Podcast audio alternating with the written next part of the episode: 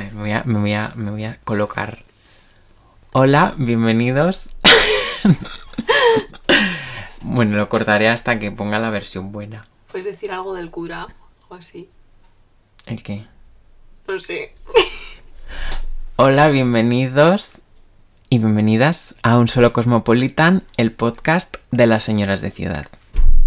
No me gusta mucho, la verdad. Lo he dicho sin ganas, ¿no? Daniel, en plan, bienvenidos. y bueno, bienvenidas. Venga. Bienvenidos y bienvenidas nuevamente en un nuevo episodio de Un Solo Cosmopolitan, el podcast de las señoras de ciudad.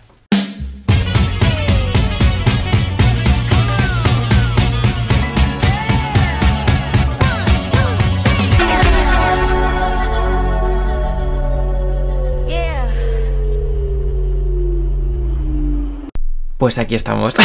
Aquí estamos, ¿eh? Aquí estamos. Em, no sé por dónde empezar porque, bueno, tengo muchas ganas de hablar de, de esta serie porque podría decir que es una de mis series favoritas a día de hoy y, y como que tenía un poco de cierta presión a hacerlo bien y como que hacerle justicia a la serie.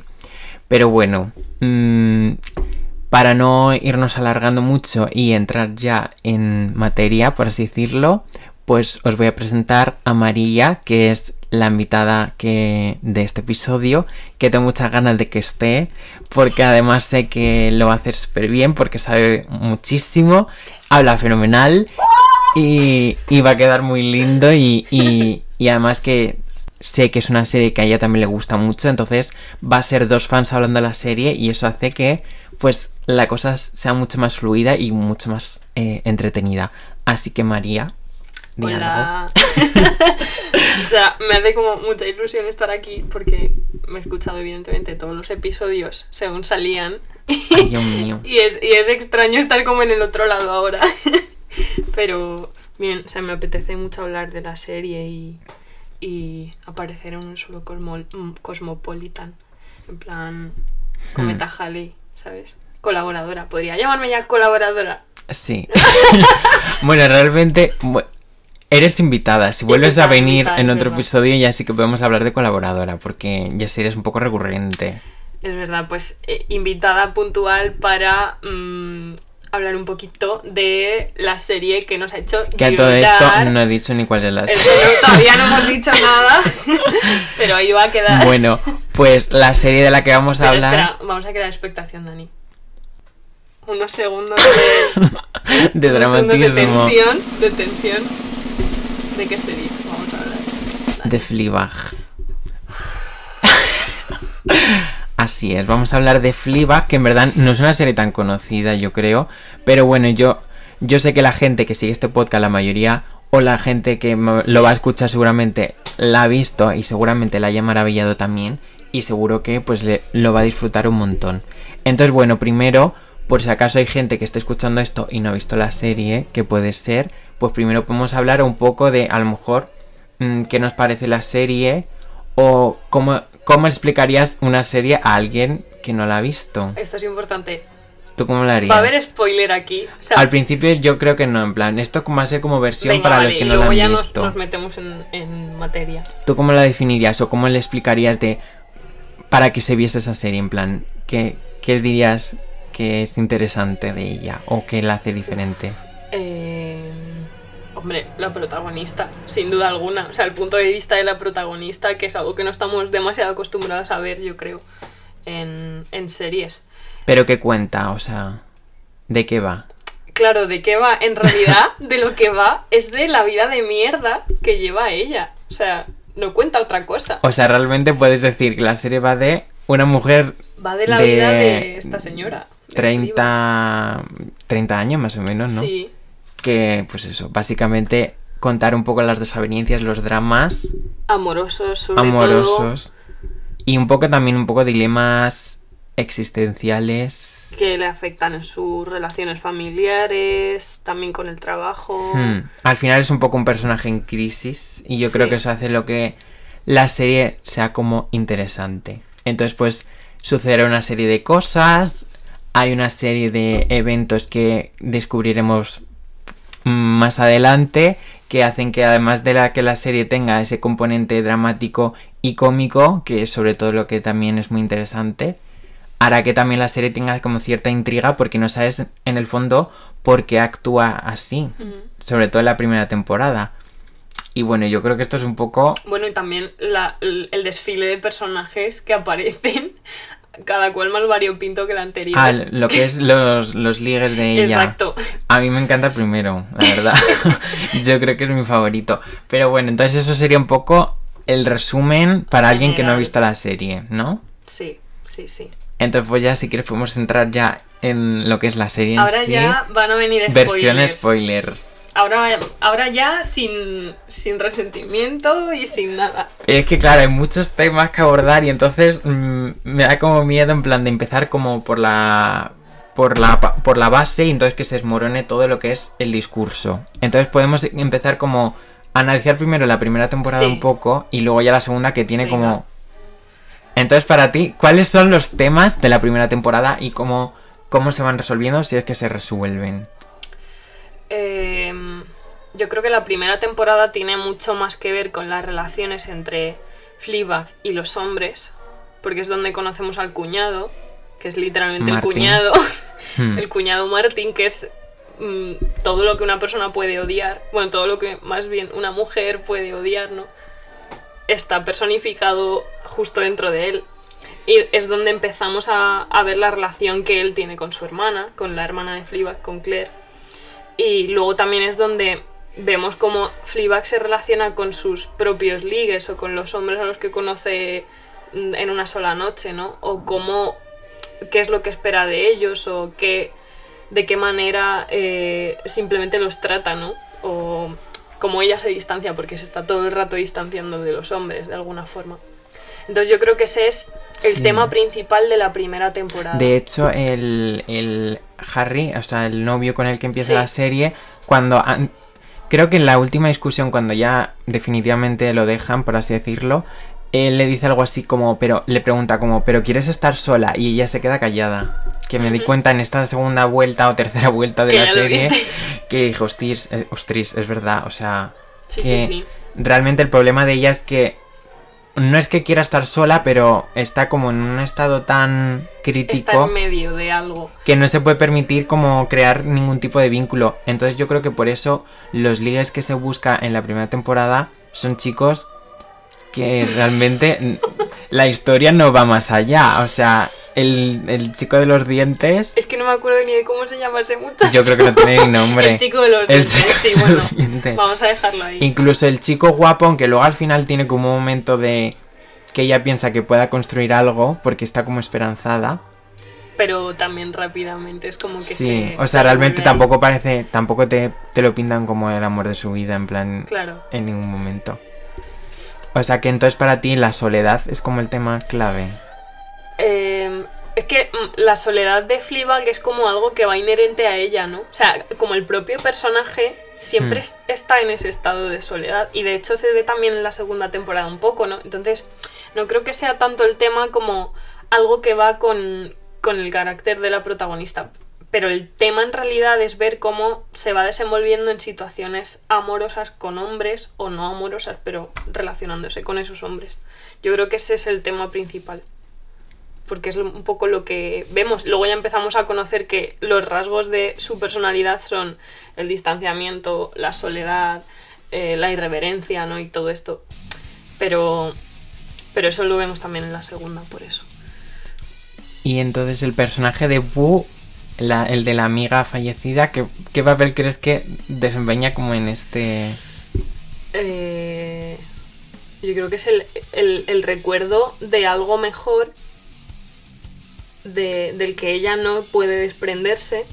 Entonces es algo que a ella eh, voy a cometer muchos laísmos porque no, bueno, soy laísta y ya está. No pasa nada, O no sea, pasa es que no los detecto. Aquí hablamos mal. No detecto verbos transitivos o intransitivos, para mí son iguales. Así que, que el recuerdo de esa vida, o sea, de esa complicidad con su amiga, porque en el pasado ya tenía complicidad con alguien, Hmm. pero en el momento en que ella fallece, spoiler, bueno, no, No es muy spoiler porque se sabe desde el principio, pero es como que pierde la conexión con alguien del mundo, ¿no? Con la Yo creo que la única, que se perso- la única persona. Claro, y entonces a partir de ese momento ya empieza a hablarle a la cámara, porque está sola, o sea, ya no tiene un confidente, entonces necesita recurrir a esa cámara. Mm.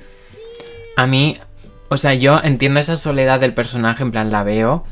Pero yo, por ejemplo, pienso en el personaje de Claire y yo siento que, que tienen cierta complicidad también. Sí, Y entonces no siento que esté del todo sola. Sí que es verdad que yo creo que el problema de Claire también es como un poco... Bueno, ¿cuál crees que es el problema de Claire? De Claire? o sea, de la hermana. eh, Si es que tiene algún problema. que no se permite a sí misma ciertos comportamientos, ¿no? Como que no se permite salirse de la, del, del esquema que le han impuesto, ¿no? Y de- del comportamiento que ella tiene que asumir en su trabajo y como esposa, ¿no? Como mujer correcta y profesional y tal, y no es capaz de romper eso. Y Fleabag es todo lo contrario, no es capaz de meterse en el esquema ¿no? que le han preparado. Una, una frase que la tengo aquí apuntadita que, que dice Fleabag eh, eh, al principio de la serie, creo que es, no sé si es en la conferencia feminista cuando está todavía presentando Sí. a lo que es a su hermana, eh, su relación con su familia, eh, dice esta frase que es, tengo el horrible sentimiento de que soy una mujer pervertida, egoísta, apática, eh, cínica, depravada y moralmente corrompida que no podría autodenominarse como feminista. Esa es la- eso es como una especie de carta de presentación del personaje. Y a mí me parece que también es un poco la definición en parte de la hermana también, no sé. Sí, sí, sí, tiene mucho que ver. Lo que pasa es que Claire presenta algo al mundo distinto, entonces esa máscara que lleva intenta ocultar todo, toda esta Es la que la distancia de Fleabag, ¿no? O sea, como que yo creo que en el fondo no están tan cerca como podrían estar por el hecho de que está esa barrera. Sí, sí, sí. Porque yo creo que Claire, en plan, al ver a Fleabag, se ve o se refleja a sí misma de todos sus miedos o toda su, su, pues eso, su soledad que también la tiene. Entonces yo creo que por eso incluso la trata mal a veces. Cuando parece que le está tratando bien, termina como tratándolo mal. Y yo creo que es porque en el fondo se da cuenta de que son iguales. Son, o sea, y atraviesan situaciones bastante similares, ¿no? En, también en lo amoroso, por ejemplo, sus vidas son un poco un fracaso, entre comillas. Y ambas Bueno, sin entre comillas, porque sin lo de entre comillas, Martín- sí, lo de Martín es una desgracia, una lapa, una ladilla que se te sube y no baja. En algún momento Martín te da como un poco de pena. Nunca, En ningún momento. nunca. O sea, el macho no da pena. macho da grima. Da grima. Pero A mí hay un momento que sí que como que da como. Me da como lastimita, fíjate. Digo, madre mía, es que das puto asco, qué Es lástima. terrible, es terrible. Pero eso que, que también son, son muy parecidas, por eso muchas veces no hablan, ¿no? O hablan, eh, o sea, afirman mientras niegan algo, ¿no? Porque entre ellas hay ese tipo de comunicación de no voy a darte nunca la razón como explícitamente, pero estoy atravesando esto mismo. Eh, y un ejemplo es el tema de sus amores o las relaciones que hacen que ellas se reconcilien un poco con sus vidas, ¿no? Que es en el caso de Claire, Claire, el chico que conoce por temas de trabajo, ¿no? Y en Hmm. el caso de Fleabag, el redoble de tambores. El el cura. cura. Mi niño. Entonces eso, que es, es como que atraviesan una evolución Parecida. similar en cierto modo, claro. Hmm, Pero lo viven de distinta manera. De muy distinta manera porque cada una se comporta de una forma en, en sociedad, ¿no? Es como que Claire siempre se sujeta a sí misma y Fleabag todo lo contrario, nunca se sujeta a sí misma. Sí. Ah, Hombre, yo creo que Fleabag es más honesta consigo misma en ese sentido. En plan, yo creo que se asume ya Sí, en ese estado tan... Pero porque está en la más absoluta depresión y en el absoluto... O sea, en la... Vamos, en el, punto más... autodesprecio incluso, o sea, Sí. se desprecia a sí misma. O Hmm. sea, siempre desde una- un punto irónico y una, unas capas ahí de distanciamiento con la realidad para reírse de ella y juzgarla, pero desde el desprecio se juzga a sí misma también. Y, y volviendo a la frase esta que te digo que utiliza ella para definirse, ¿tú crees que ella es una buena o una mala feminista? Fleabag. Eh, yo creo que ella es una feminista que en la teoría quizás lo haga bien, en la práctica lo hace fatal, entonces carga con la culpa de saber que es mala feminista ella.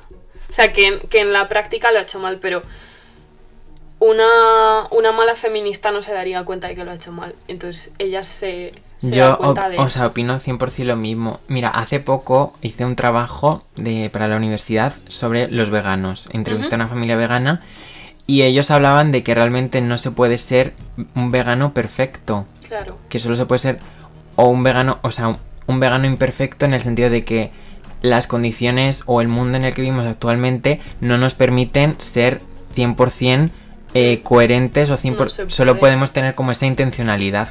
Entonces yo creo que al ser feminista es un poco también así, o sea, tú puedes tener los principios muy claros, pero de alguna manera puedes seguir siendo víctima y sufrir las mismas, eh, pues eso, los mismos, cometer los mismos errores en cuanto a tu propia incoherencia como feminista. Y yo creo que eso no te, no te quita el carne de feminista.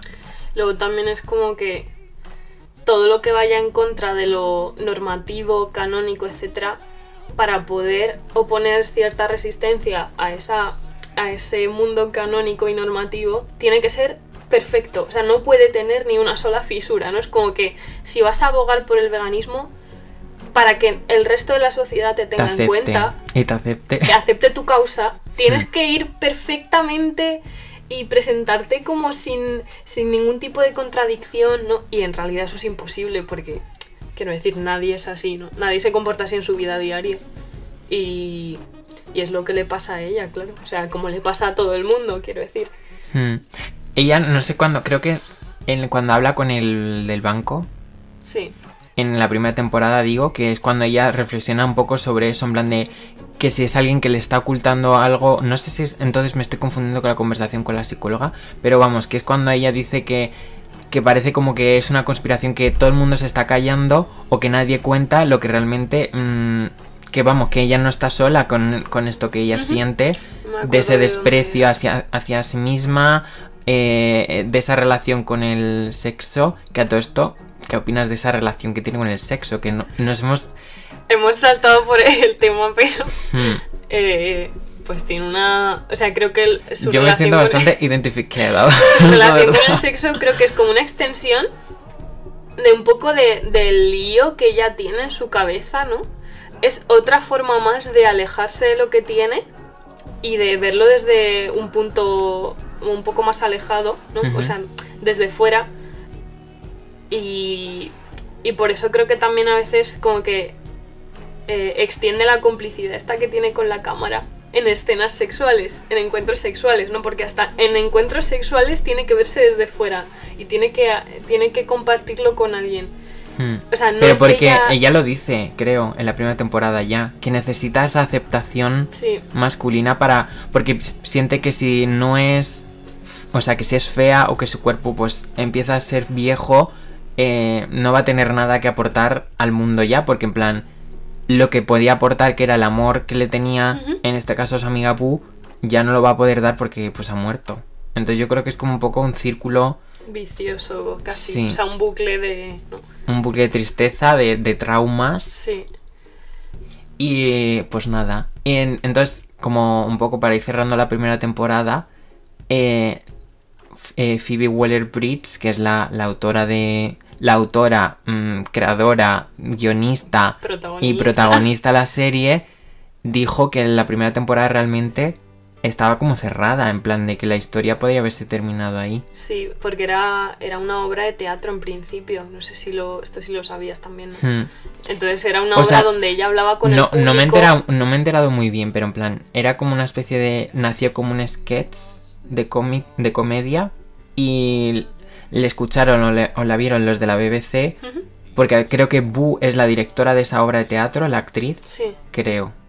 Y entonces los de la BBC la vieron, en plan los típicos cazatalentos que se van a, a los teatros y tal, y pues a partir de ahí le propusieron lo del tema de la serie y tal. Pero creo que ese fue el origen.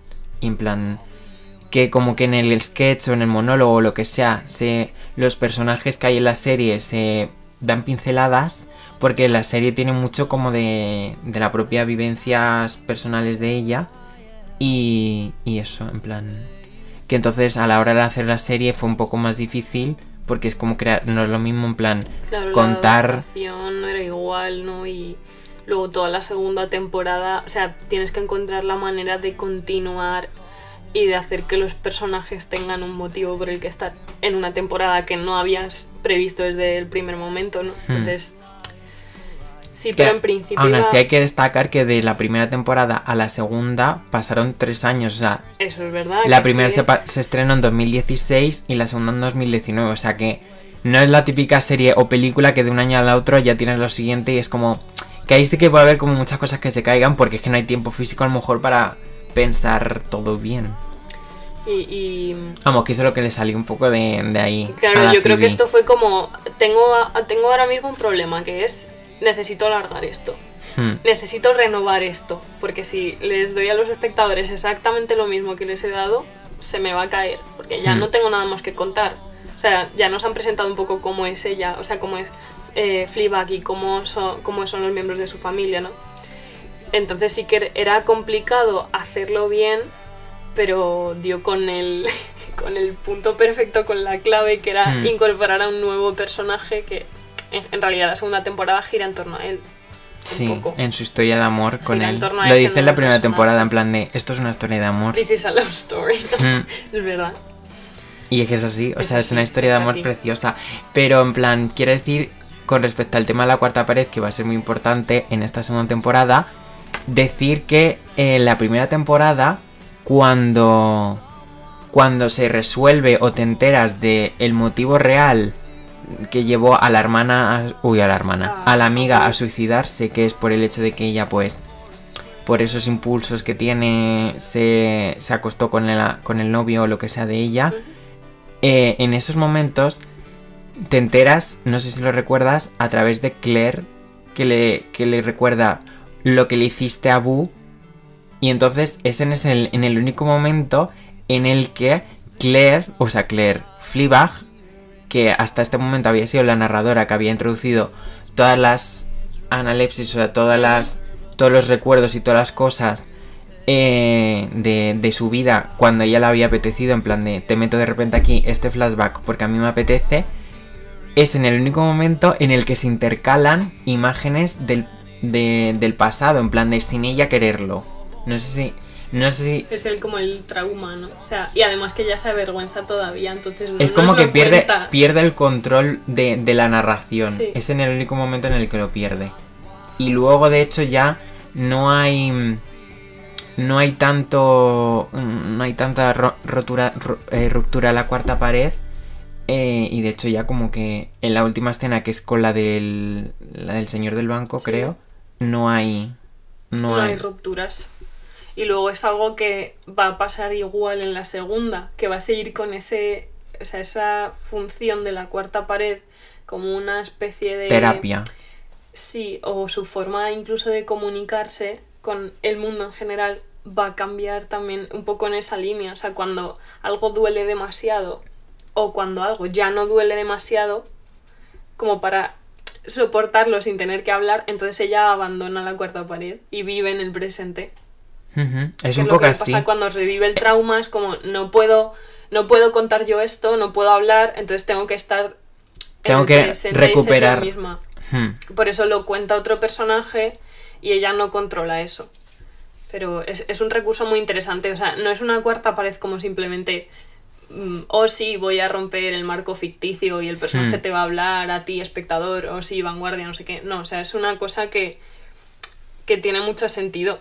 O sea, para. Además que no es por ejemplo en la película que la de Deadpool que Sí. su- sucede, pero es que aquí, O sea, para que quiero que Ryan Reynolds me diga cuatro mierdas. claro, es que además dice cuatro mierdas para hacer Es el como para hacerme el chulo, ¿no? cuatro chistes como, a ver, está bien, a mí me gusta la peli, ¿eh? Pero y que, no sé que de es el superhéroes. mismo- no es la misma técnica que aquí se utiliza. es que además o sea, es que en Fleabag es todo el rato, o Es sea, continuo, es continuo. te hace Cuando no te partícipe mira de ya todo. es como que te sientes dices, ¿qué está pasando? Y es que eso es interesante porque yo creo que es que en la segunda temporada, como realmente ya conoces a Fleabag, muchas veces ya sabes cómo reacciona o en qué está pensando. Entonces yo creo que no hay tanta necesidad, que aún así pasa, de que ella te, te gire, te diga realmente lo que está pensando porque ya sabes lo que está A pensando. veces ya solo miranos, como Solo lanza una mirada. Solo mirando, claro, exacto. O sea, es muy, es muy fuerte. O sea, Sí. la segunda temporada para mí mejora la primera temporada. O sea, Es- coge todo lo bueno que tenía la primera, lo, lo mete ahí en una batidora y hace racata y, te, y presenta algo muchísimo, me parece, de mayor calidad. Y creo que por eso creo que ha arrasado en premios más que la primera temporada. Que bueno, apunta aquí que tiene un BAFTA, pero vamos que fue nominado a, 11 nominaciones a, a Emmys. Emmy también. O sea, ¿no? una burrada. Entonces, pues, podemos hablar de una serie buena, al menos bien valorada por la crítica. Entonces, me siento como en plan bien, en ese sentido de que coincida con la crítica, que muchas Sí. veces, oye, No, esto no, no puede. Es o sea, creo que para nadie esto puede ser un guilty pleasure. ¿no? claro. O sea, para nada. O sea, le da calidad porque a mí, por ejemplo, a mí hay muchas cosas que no tienen la evaluación de la crítica y a mí me fascinan. En plan, una Pero cosa no quita la otra. Evidentemente, lo único que está dado la casualidad de que, oye, pues tiene rec- respaldo, pues recorde- ya te sientes tú como. Recordemos que la mesa de los semis eran cuatro señoros. que a todo esto, una cosa que no he comentado, en plan que, pues te la pregunto ahora. Estaba yo buscando, en plan, opiniones de la gente. De, porque yo, cuando algo me gusta mucho, miro opiniones. Sí. Y entonces había una de un chico que dijo que le había fascinado la serie, un chico, un hombre hetero, que le había fascinado la serie, pero me dijo que le costó conectar con la historia, porque la sentía femenina. ¿Tú qué opinas? Eh, Así tal cual, ¿eh? Y yo pues, me quedé... Pues lo que op- opino es que. Y luego eh, decía el ejemplo, decía el ejemplo. Dice, no, sí, yo sé que. eh, yo sé que a las mujeres les pasa lo mismo en las típicas historias eh, masculinas que tienen esa misma sensación que yo, que no logran comprender porque son dramas de. eh, o situaciones con las que se sienten identificadas las mujeres y no tanto. O sea, yo puedo empatizar con la historia. Esa, era un poco así ese discurso. Claro, porque él como hombre seguro que puede empatizar con Fast and Furious, ¿verdad? Es o que- con Spider-Man, o con El Señor de los Anillos, Es seguro que que, puede empatizar con todo ese tipo de ficciones, Y también ¿eh? te digo, también te digo, aunque hable, podemos hablar que yo, yo sí que considero que es una historia claramente femenina, en Lo plan. es. Pero aún así, aunque hablemos de historias masculinas o femeninas, en el caso de historias masculinas, todos empatizamos, en plan. Es que es como si su vida de hombre fuese, eh, yo que sé, matar zombies. En plan, Es es que esto es una historia Dan masculina. ganas de responder y decir, O sea- es que realmente tu punto de vista, o sea, el punto de vista del mundo es androcentrista, se dice, Sí. y realmente todos logramos identificarnos porque el punto de vista neutro es el masculino. Además que es mucho más fácil eh, meterte en, en la historia de, de Fleabag, en su perspectiva del mundo, que en la perspectiva de Harry Potter. Quiero decir que, que no. O sea, es Harry. muy, es muy humana y además que, vale, es femenina porque su punto de vista es femenino y está marcado por eso. Pero coño, trata temas universales como el duelo o la pérdida de los seres queridos. Es que realmente lo único, lo único por lo que Sí. puedes no identificarte es en sus relaciones con los hombres, porque si tú eres un hombre hetero, tal, ok, pero tampoco es, algo trascendental, en plan, lo puedes aplicar tú a tu vida en, en el caso, pero tú con mujeres, o sea, es que es una tontería, pero me llamó mucho la atención porque Es que siempre tiene lo que peor es que decía que le había encantado la serie y todo, o sea, Pero aún así es como que algo nacía dentro de él y le Te lo tenía que decir. "Ah, es que esto es de soy hombre. mujeres". Tenía que decir soy hombre en algún momento porque si no le, le- le salió una teta. Sí, sí, sí. O sea, En fin.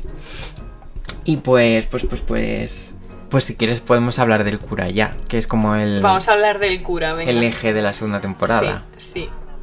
Eh, la cantidad de- Primero pero te pregunto, ¿tú estás enamorada o del cura? Yo, vamos, Hasta estoy... las trancas. Estoy, estoy coladita por his neck. O sea, Hombre, es todo que el mundo está enamorado de, de No ese todo el mundo, no ¿eh? todo el mundo. No todo el mundo. No creía, o sea, no pensaba que, que hubiese como eh, disparidad de opiniones con respecto al cura. Porque he visto muchísimas cuentas, sobre todo en Twitter, de imágenes o escenas de Fleabag y las del cura lo petan siempre. Es como brutal. es que le definen como hot priest muchas Claro, veces, cura claro, claro. potente, hot. El Hot Priest.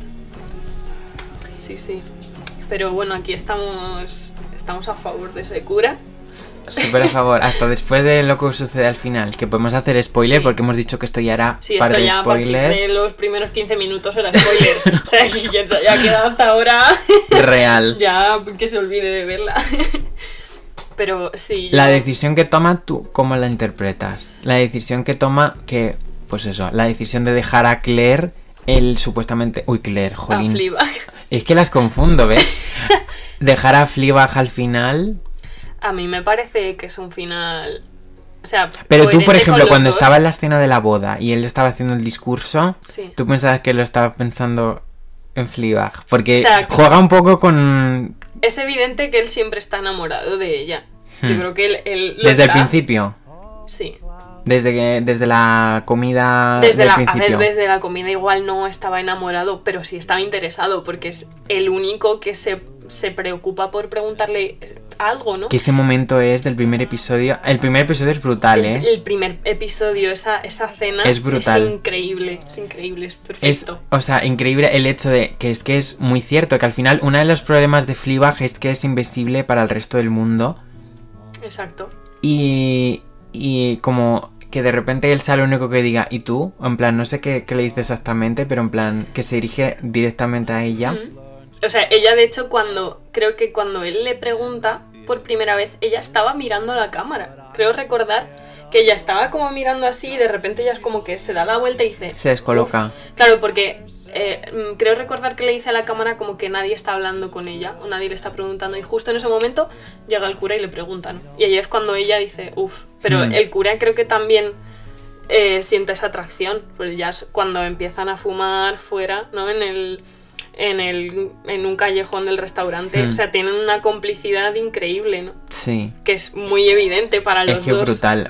Pero claro, luego, o sea, la cosa es que este topicazo del amor imposible no implica que porque sea imposible ese amor sea menos cierto para uno de los dos, sino que el final... mm, o sea, al final él tiene que anteponer como su bienestar existencial antes que ese amor, ¿no? Porque si él abandona, eh, pues su... Bueno, esto también es otra cosa. ¿Tú crees que él verdaderamente cree en, En Dios. en Dios y tiene su fe? Hombre, sí. Sí, ¿verdad? Vale, eso. Por eso digo que aunque él quiera a Fleabag y esté muy bien con ella, si abandona esa fe, la crisis existencial afecta a la relación, ¿no? Porque es como, vale, estoy aceptando esto que me gusta, que es el amor de Fleabag, pero a la vez tengo que renunciar a algo que a mí me ha salvado, entonces ya no voy a disfrutar de ese amor. Una cosa, en la segunda, o, o sea, en algún momento te dice el personaje del cura porque se mete a cura, no, no. En plan, simplemente como que le salva, en plan, se- Sí, es- o sea, creo que... mi contexto- interpretación, Sí, después de haberla visto ya digo varias veces, es que es porque o bien era alcohólico como sus familiares, porque si te das cuenta, cada vez que se encuentra con Fleabag, es que me llama... No es por el hecho de que sea el cura guay, sino que es que yo creo que es que era alcohólico y por eso siempre le ofrece alcohol a, a Fleabag. No, Sí. no sé si te habías dado cuenta. siempre tiene alcohol en la sacristía. Es como un poco- En su casa. Es como, por un lado, lo ves desde la perspectiva cómica, que puede ser un recurso cómico, que dices, ay, qué, qué irónico, en plan, el cura cachondo que se va con, con las bebidas eh, alcohólicas, pero yo creo que es como la razón de fondo es esa, en Mm, plan. Que su problema era ese y yo creo que se refugió en, en la religión para, para salvarse. Sí, además que lo poco que sabemos es que tiene una familia desestructurada, ¿no? Creo que tenía un hermano pedófilo. Hmm. O sea que, claro, para él, a nivel vital, Y Es lo que, no, muy lo, que no, lo que no me queda claro, por ejemplo, es la relación, por ejemplo, del cura con el, con el sexo o con las relaciones eh, amorosas. En plan, ¿tú crees que era el típico, porque hay muchas películas y cosas que hablan de el típico personaje que es era súper crazy y se vuelve cura? ¿Crees que él era el típico mm, machito que estaba con todas y Eh, decide... no, o sea, no Eso creo que es es- pura interpretación, Ya, ya, en sí. plan de... Porque no claro, es dicen que nada. como no nos cuentan nada, pues hay que Hmm. trazar la historia de ese señor.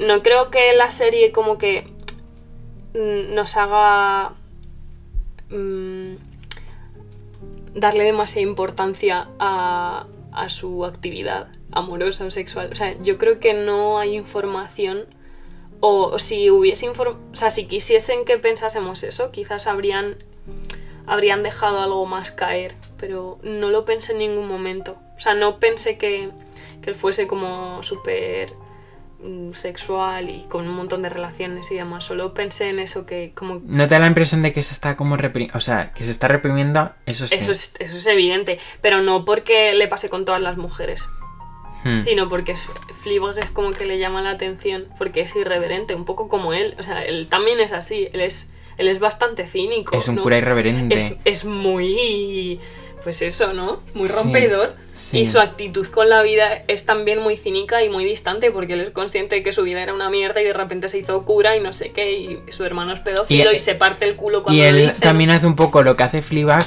eh, con su propia vida de distanciamiento. Sí. Porque él se distancia mucho, aunque él es un cura orgulloso, se distancia constantemente o se ve desde fuera. Sí, él se ve como la persona que ayuda a otras, ¿no? Pero no, a- no aborda sus propios problemas.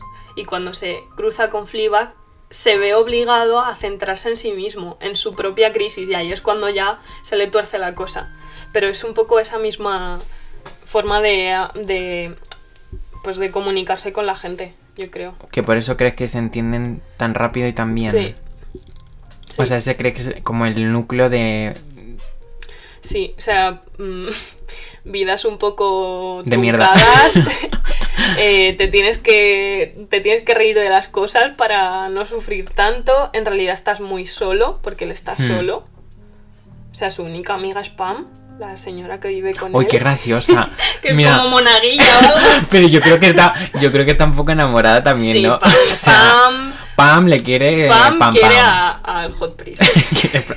Yo la entiendo ya, Pam, ¿eh? Es que cuando abre la Yo puerta- sería Pam. O sea, yo la sería. O sea, que se acuesta a las 9 de la noche como un viejecito y, y le abre la puerta a Fleabag y aparece con una camiseta de Buffalo Wild, Well. no sé qué, Well. de franquicias como... Entonces sí, yo creo que... Por... Uy, perdón. Creo que por eso conectan ellos, ¿no? porque, Hmm. porque entienden el mundo de la misma forma, o al menos no les queda otra opción, ¿no? Y a la vez es como que, eh, aunque luego la historia no tenga un final mm, feliz en el sentido de que sigan con la relación, Hmm. creo que es, es algo que a ambos les ayuda mucho. Porque a él, a él le hace ver que, que es capaz también de sentir eso, ¿no? Con una persona real, que no hace falta que solo se centre en su relación con Dios, sino que puede sentirse atraído, querido, pasarlo bien, reírse, porque se ríen mucho también. Eso es otra cosa guay de su relación, que tienen un humor muy parecido, ¿no? Y Hmm. da lugar a muchas conversaciones cómicas. Eh, Hombre, para cómico, entre comillas, eh, cuando el tema de la ruptura de la cuarta pared que venimos hablando. Uf, ese es mortal, ese. es cuando, buenísimo. cuando le grita. ¡Ah! claro, es que están tan cerca que él es capaz de ver eso, ¿no? De ver esa intimidad que Fleabag tiene, que es algo que no comparte con nadie, con nadie, con nadie.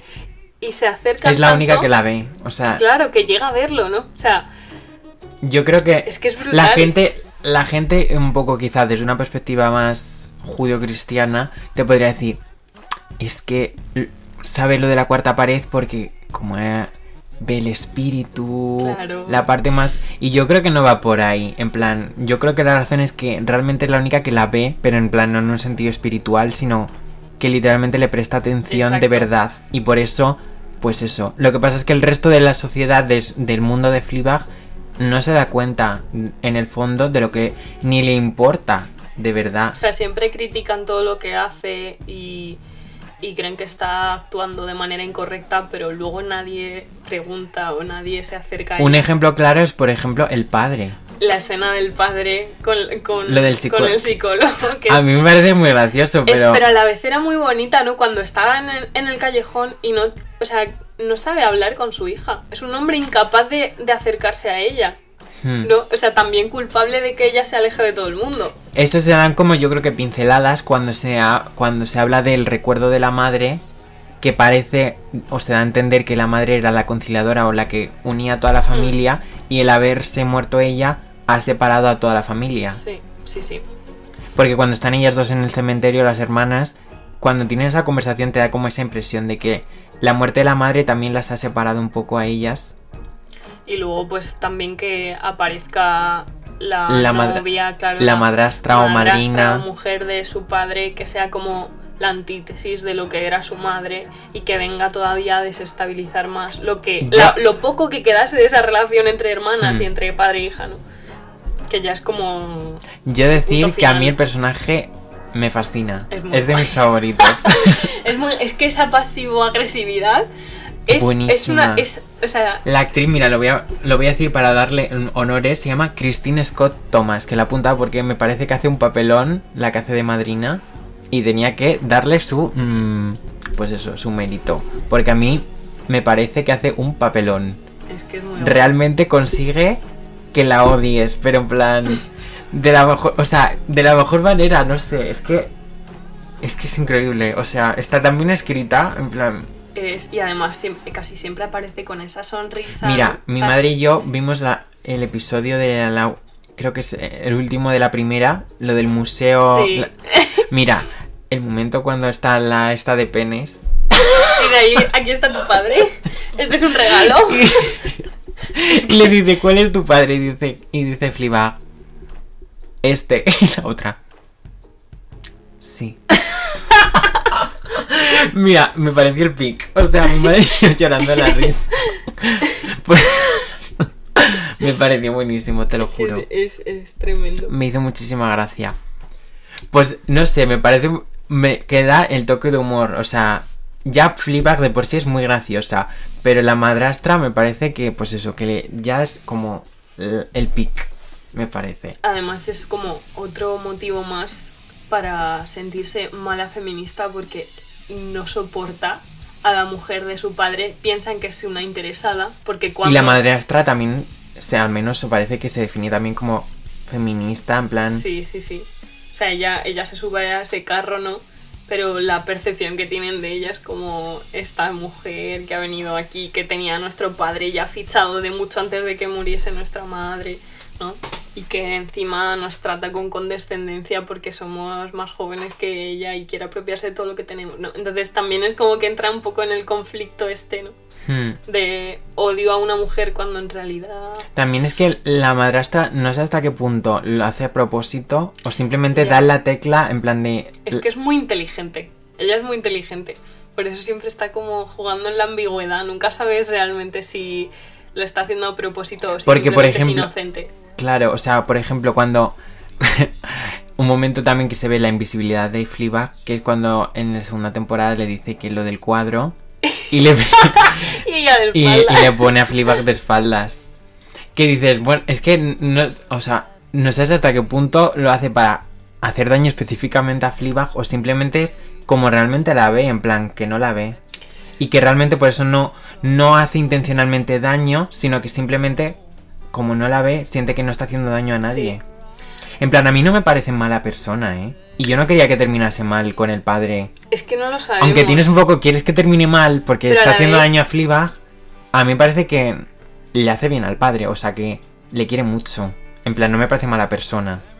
¿A ti te parece mala persona? No, no me parece mala persona.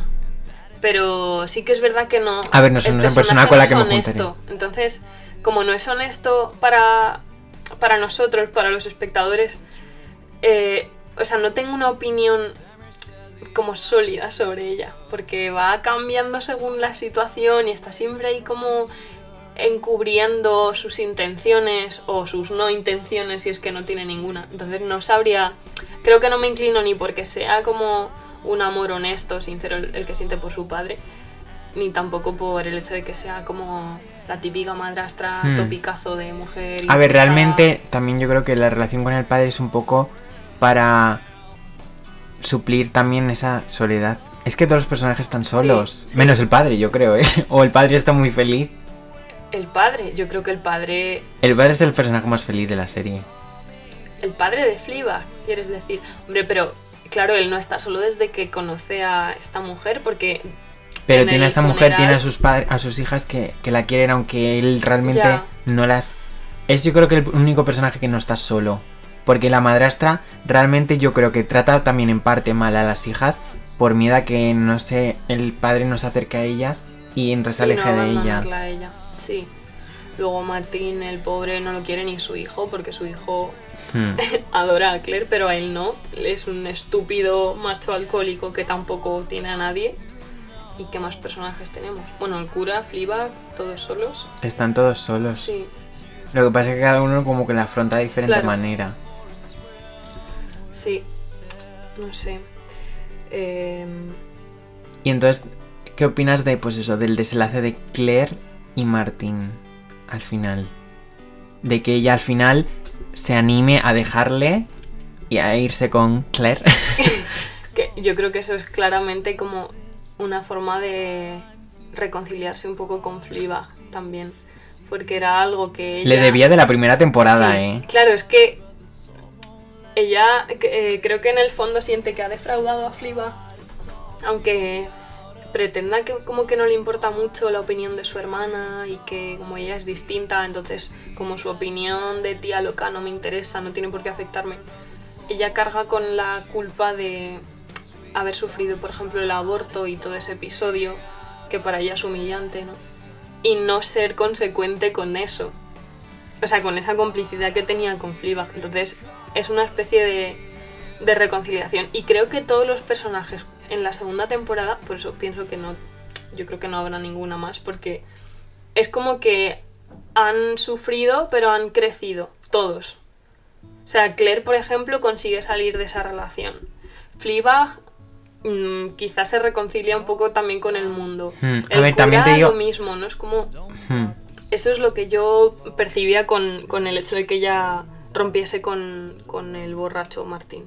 Con el Leo Dios que no puedo sacar. a- Hombre, es que, o sea, está claro que estaba lastrando lo que es el, el propio crecimiento personal de ella. Claro. Y se deja claro la primera temporada porque, pues, ella no es feliz como está en su relación, eh, aspira a otro trabajo. Mm. Y en la segunda temporada recula porque al final hace esto de compaginar su trabajo en Finlandia, creo Lo que es Finlandia. y volver en el mismo día. Sí.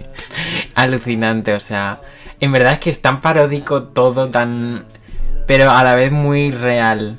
Pero en realidad lo hace porque no se permite explotar. Como ella, ella se sujeta tanto que no se permite romper con eso Hmm. hasta que finalmente acaba cediendo. Pero claro, le cuesta el... Literalmente no, no se anima a ir ni al hospital cuando tiene Claro. un aborto, o sea. Y explota cortándose el pelo mal. que, es, que desde ahí, o sea, es como... Me sujeto tanto a mí misma que no exploto Eso- mediante algo verbal, sino cortándome el pelo. Eso realmente es otro reflejo en plan de, de la generación millennial. en Sí, plan, es que refleja tan bien a lo que es esta Esa es otra generación. cosa, cómo ha afectado, bueno, cómo, cómo la hemos visto desde nuestra generación. Y cómo la ha visto, por ejemplo, tu madre, ¿no? Que tú Hmm. comentabas que lo habías visto con ella. Y cómo ella lo ha percibido, que seguro que ha, vi- ha visto otras cosas distintas. ¿no? Mm, A ver, no he hablado con mi madre la serie, en plan.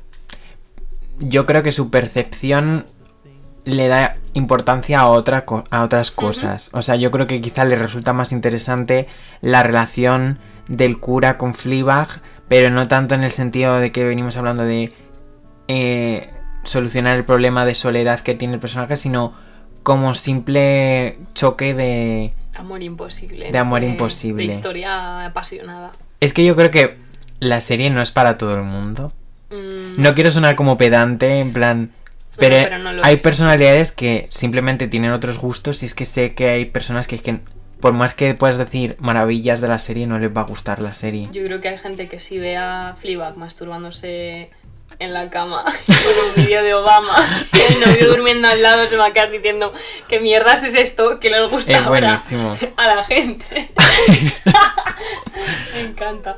Y no sé si luego Obama le contestó algo así. ¿Sí? No recuerdo si me lo he inventado yo, pero creo, creo recordar que hizo un guiño a eso, porque... Pues no- sería no sé dónde, buenísimo. no sé dónde. Pero sí, tiene también el- lo generacional, por ejemplo, es que ella en realidad tiene Hombre, lo del corte de pelo de Claire, de cortarse el pelo o de cambiarse el look, un súper generacional. súper generacional. O sea, súper generacional. Además es a propósito, y estoy seguro que le ha hecho a propósito, en plan, porque ella sabe muy bien, conoce muy bien a la Eso de, sociedad. The hair is everything. Hmm. Vale. Es que, o sea, real. Pero muchas cosas, yo... mm, lo del psicólogo. Hmm. Lo de que- La escena con la psicóloga, con Fiona So, se llama. Lo sé porque, en plan, está en Killing Eve también. Ah, vale. No te creas que yo me actores. Es que me encanta en, en Killing Eve y aquí también, aunque hace una breve aparición, Me Sí, parece la muy escena buena. de la psicóloga es fantástica. Además me hace mucha gracia porque eh, la psicóloga le dice, ¿estás sola, Fleabag o algo así? Y dice, ¿te sientes sola? Y ella, no, tengo amigos. Y le guiña el ojo a la cámara, en plan, no están aquí conmigo, ¿eh? Es otro guiño real a los espectadores. Sí, es, es muy guay. Es que Y- somos sus amigos, en verdad. Claro. Y de, eh, ahora si quieres hablamos de eso, pero eh, a medida que su relación con el cura se empieza a como a convertir en algo más serio, digamos, más intenso el sentimiento, ella mira menos veces a la cámara, porque está con él. De hecho, eh, lo he visto en, en un vídeo que analizaban eh, los cambios de planos que hay en las primeras escenas de esa segunda temporada, cuando ella Hombre, que está es muy dispersa, que, por ejemplo, la escena de la mesa es como un montón de planos súper rápido, un Mucha ritmo gente que- hablando. Claro, es como caos y velocidad Hmm. y una fragmentación de todo, ¿no? Y luego cuando está en casa del cura por la noche y están hablando en el sillón, hay como tres planos. Ella no mira a cámara porque está ahí, está como en ese punto.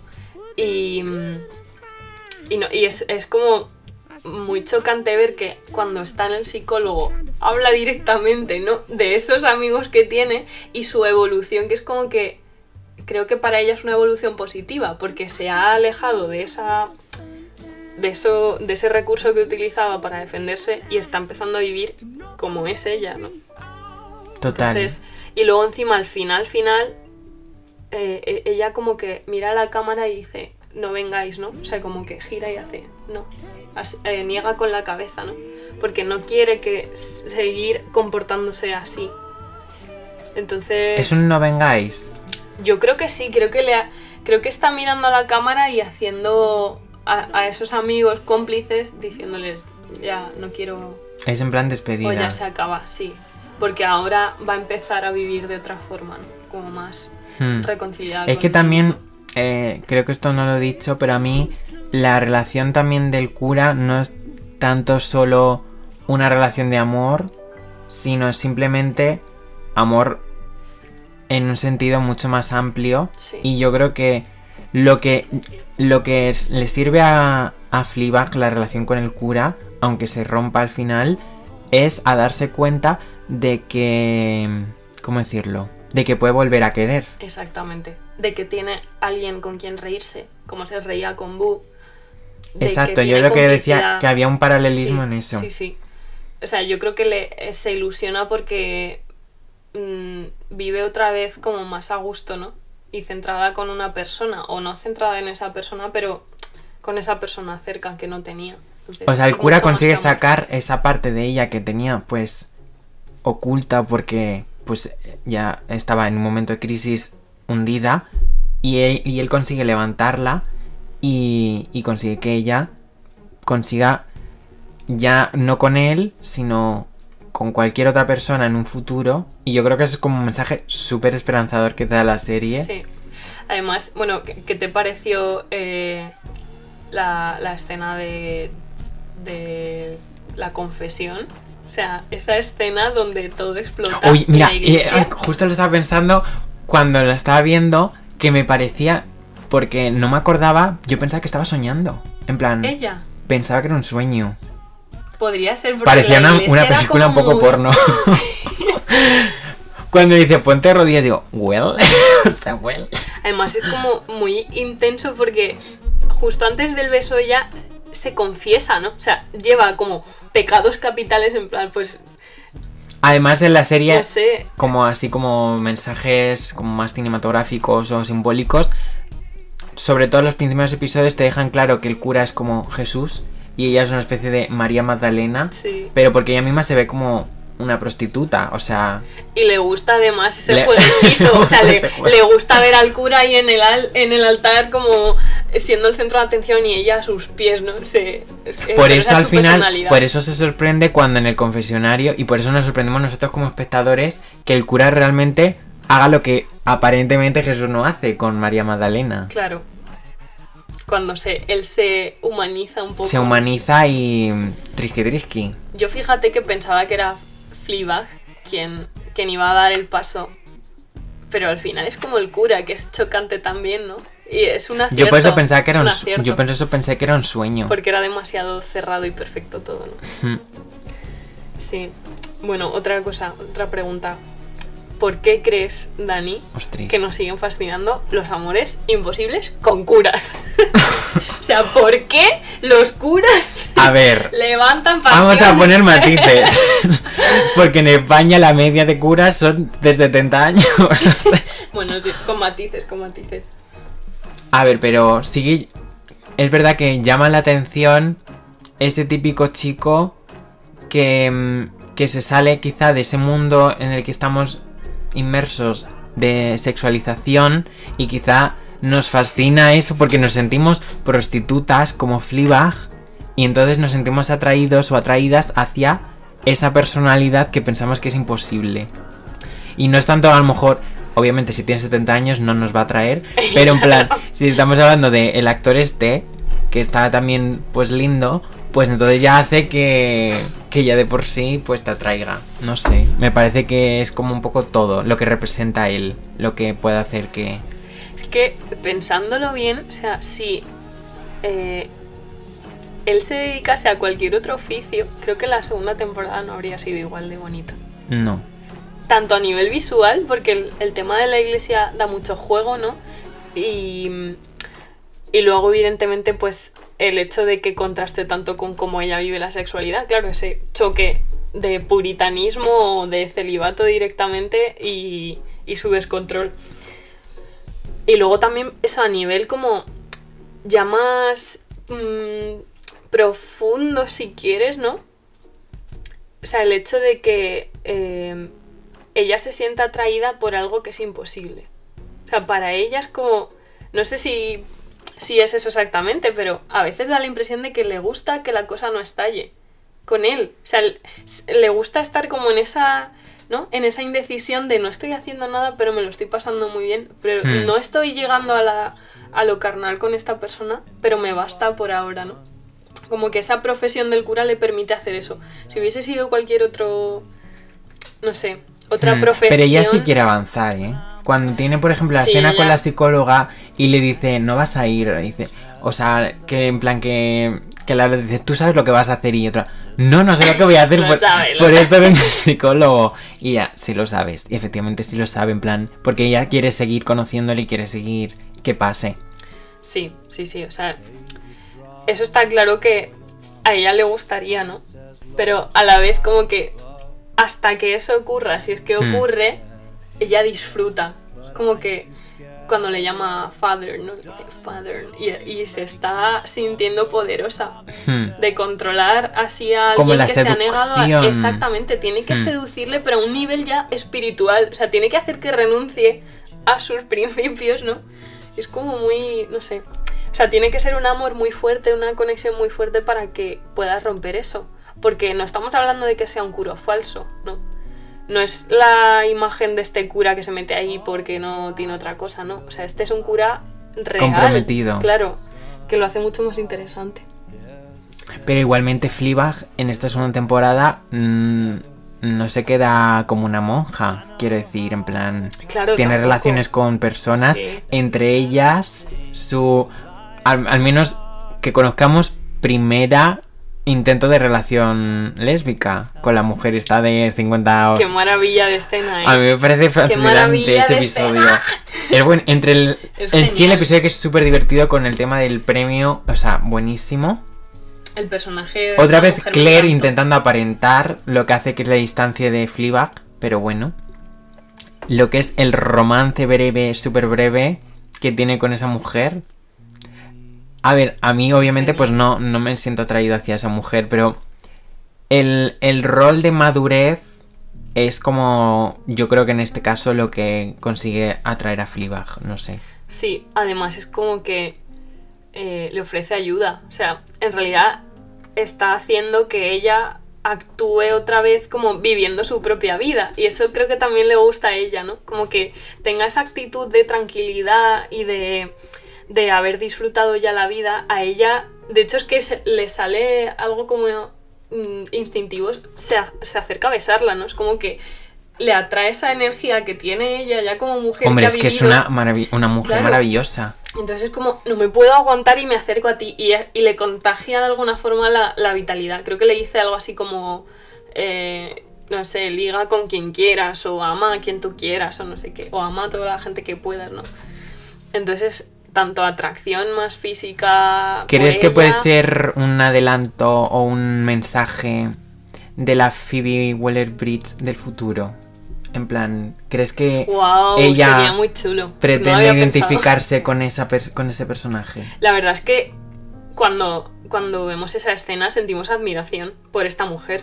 Y encima Hmm. le han dado un premio, pero ella reniega del premio porque dice que esto es un, un juguetito del machismo otra vez, ¿no? Hmm. Entonces, sí que podría ser un poco lo que quiere ser o lo que aspira a ser, lo que todos aspiramos, ¿no?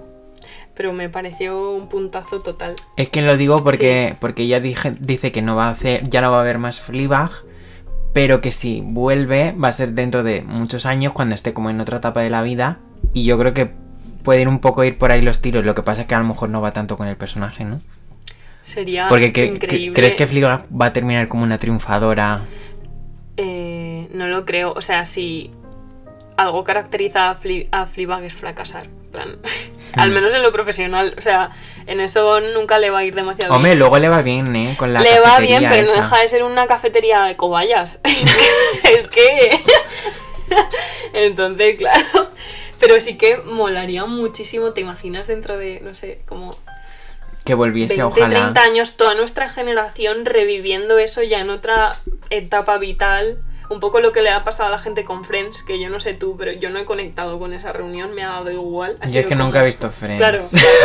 Nos ha pillado en, En- otro punto. En plan, les conozco más o menos los personajes Sí. un poco, pero... Pero sería ver a Sí, un Fleabag, poco esa sensación de casi crear un evento, claro, en plan algo de... generacional que nos marcó ver cómo ha avanzado en el tiempo, manteniendo lo que caracteriza a Fleabag. Pero sería brutal. No lo sabía eso tampoco.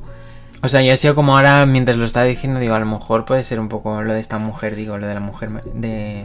Sí, pero quizás me habría gustado más ver en la, en la serie eh, a otra mujer o explorar esa faceta de, de Fleabag con las mujeres. Es que cada vez que digo Fleabag me sale Phoebe, entonces es como Phoebe, Fleabag, a Fleabag.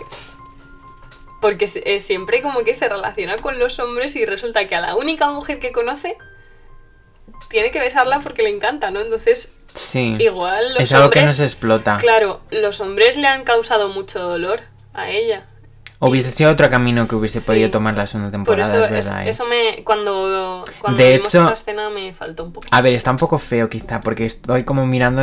Pero es que yo realmente la relación de Boo y Fleabag la veo un poco casi de pareja. En plan, las veo amigas, pero las veo muy sipeables. Mm, Aunque luego ya te dejan claro que, a, por ejemplo, a Boo le gustaba el chico ese y el conflicto Sí. tal. Pero ciertos momentos de recuerdos es que me da una sensación de que más que amigas son pareja. O sea, claro, porque ellas son como. Son su familia. La ya, ya, de la son otra. tan... Ya, ya, pero... Entonces es, es como una amistad que ya trasciende casi a algo. Eso, familiar, ¿no? Incluso. Pero tienen. O sea, el apoyo que ella tenía en Boo era un apoyo de pareja, en realidad. Porque una pareja y un amigo al final es un poco lo mismo, ¿no? Hmm. Pero. Pero a ti no te da esa sensación. No, me, no pensé que fuese algo eh, sentimental entre ellas a nivel. Yo sé de que hay un momento que me planteé que el secreto lo que sea era que a Fleabag le gustaba cuando ya te sabes que cuando con, cuando Bea se encuentra en la zapatería al chico, Sí. yo pensaba que la relación era que a Fleabag le gustaba a Boo y luego se declara y ese fue mi O planteamiento. sea, que ¿eh? iba a sabotear su relación acostándose con él o haciendo algo con él para alejarlo de ella. Sí, Podría haber sido una buena, una buena forma de, de solucionarlo. O sea, de, de, de construir la historia. Pero no lo había pensado, la verdad. Porque me parecía tan. Una amistad como tan pura entre ellas que no vi que eso trascendiese a un plano ya más. más sexual o algo así. Pero. Pero sí, es, es una amistad de pareja. O sea, una relación fuerte, fuerte, fuerte. entonces pues era mi cabeza que está un poco cucu.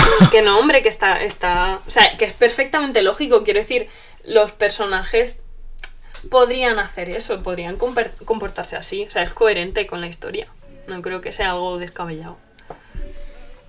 Y vamos, podríamos, la verdad, un poco alargarnos eternamente, sinceramente. Porque también, por ejemplo, el personaje del banquero. Que me, pa- encanta ese me, personaje. me encanta ese personaje. Y en la segunda temporada no se le da del todo justicia. Me. Yo lo entiendo porque el, el eje no es ya él, sino el cura. Entonces, como que la segunda me parece como que es el único personaje que se cagan un poco en él. En plan, Pero a la vez es como muy mono Es que, muy haga, entrañable. que haga este, este Y que y le ayude con el café. Sí. Porque es, no sé, es como. No se va a centrar en él, pero nos hace saber que está ahí con ella. Que sigue con ella, ¿no? Hmm. Entonces es bonito también. A ver, es verdad que como que su arco, por así decirlo, se soluciona en la primera temporada. Claro, eso es. Porque su conflicto se soluciona cuando está en el... En el retiro este y Hmm. conoce a Fliba, vamos.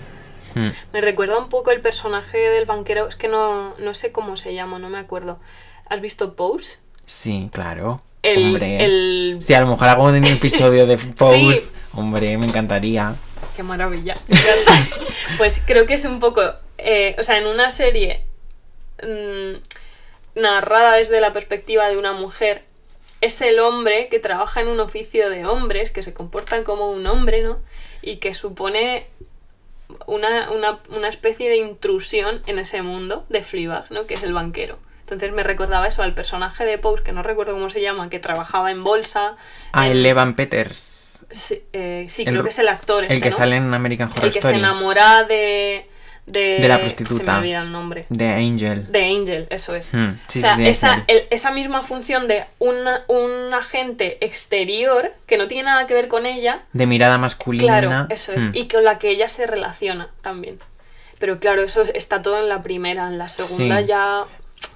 Y yo ves, por ejemplo, en el caso de con el banquero, yo en ningún momento me planteo el hecho de que a Fleabag le llegue a gustar No hay ni nada. nada. ahí, nada, nada. Cualquier mirada básica te diría, uy, es que esto... Es que qué shipeo, no sé qué. Mm, Y la gente, perdona, ¿qué se lo estáis viendo? ¿Qué se lo estáis viendo? Es como que se aconsejan, ¿no? Se ayudan Sí. desde esa distancia que tienen. Pero es verdad que según los esquemas que tenemos como convencionales, ese tipo de situaciones plantea que luego esa relación termine en pareja. Sí. Pero no- esto no es Fleabag, en plan, Fleabag no es eso. En plan, Fleabag se enamora de un cura y le deja, o sea, Hay otras leyes. hay otras leyes Hay otras leyes que rigen ese mundo. que no son para nada las convencionales. Y por eso quizá a lo mejor al- algún cierto sector del público pues no llega a conectar con la Sí. serie. Sí. Mm, es que claro, toda, o sea, toda la perspectiva de Fleabag se filtra en toda la serie, porque si no tuviésemos su punto de vista, si tuviésemos quizás una, una narración más omnisciente, Hmm. no podríamos posicionarnos tanto así o no nos, no nos atacaría como tan directamente, pero lo cuenta ella y lo que le pasaba a este pobre hombre que se quejaba en internet de que era una serie femenina, ¿no? pues claro, eso dificulta que tú conectes encima la primera persona. Pero bueno, al final el nicho no tiene que ser tan pequeño si ha gustado a tantísima gente, ¿no? Hmm. A ver, tampoco ha sido yo creo súper exitosa, pero yo creo que sí que... Vamos, puede estar satisfecha sí. la esta porque Ha saltado a la fama, o sea, yo, o sea, no diría que pues eso no está a nivel de Juego de Tronos ni nada de eso.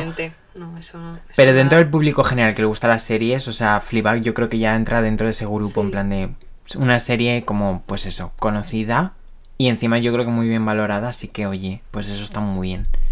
Y pues nada, ¿te apetece comentar algo más? O si quieres vamos cerrando ya. Eh, me apetece solamente. Voy a acabar con una frase, por mi parte, Vale. en la que pienso mucho. Es. eh, En relación a la serie. Sí, sí, una, una frase que suelta Fleabag. Esa frase de. A veces pienso que no sería tan feminista si tuviese las tetas más grandes. y esa frase. Esa frase que se. Que, que nos representa realmente, que representa tantas cosas de la vida diaria y que te hace replantearte tantas cosas, pues me marcó mucho. Así que por mi parte acabamos con eso. Pues me parece fenomenal. pues nada, esperemos que pues os haya gustado un montón. Y, y pues nos vemos en el próximo episodio de Un Solo Cosmopolitan. Chao. Adiós. Adiós.